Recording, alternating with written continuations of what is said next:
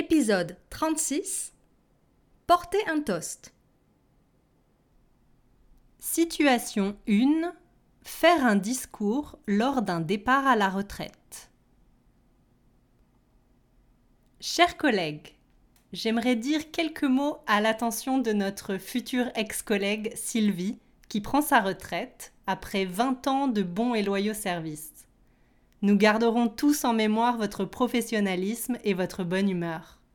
C'était toujours un plaisir d'écouter vos anecdotes de voyage pendant la pause café. Comme vous allez profiter de votre retraite pour découvrir de nouvelles régions du monde, nous avons choisi de vous offrir cet ensemble de bagages. Nous espérons qu'il vous plaira. Je vous invite à lever nos verres à la santé de notre chère Sylvie. Bonne chance dans votre nouvelle vie. Situation 2. Faire un discours lors d'un mariage.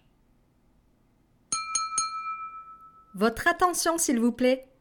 Je voudrais porter un toast en l'honneur des jeunes mariés. Nous sommes tous réunis ici pour célébrer le plus beau jour de la vie de Pierre et Gratien.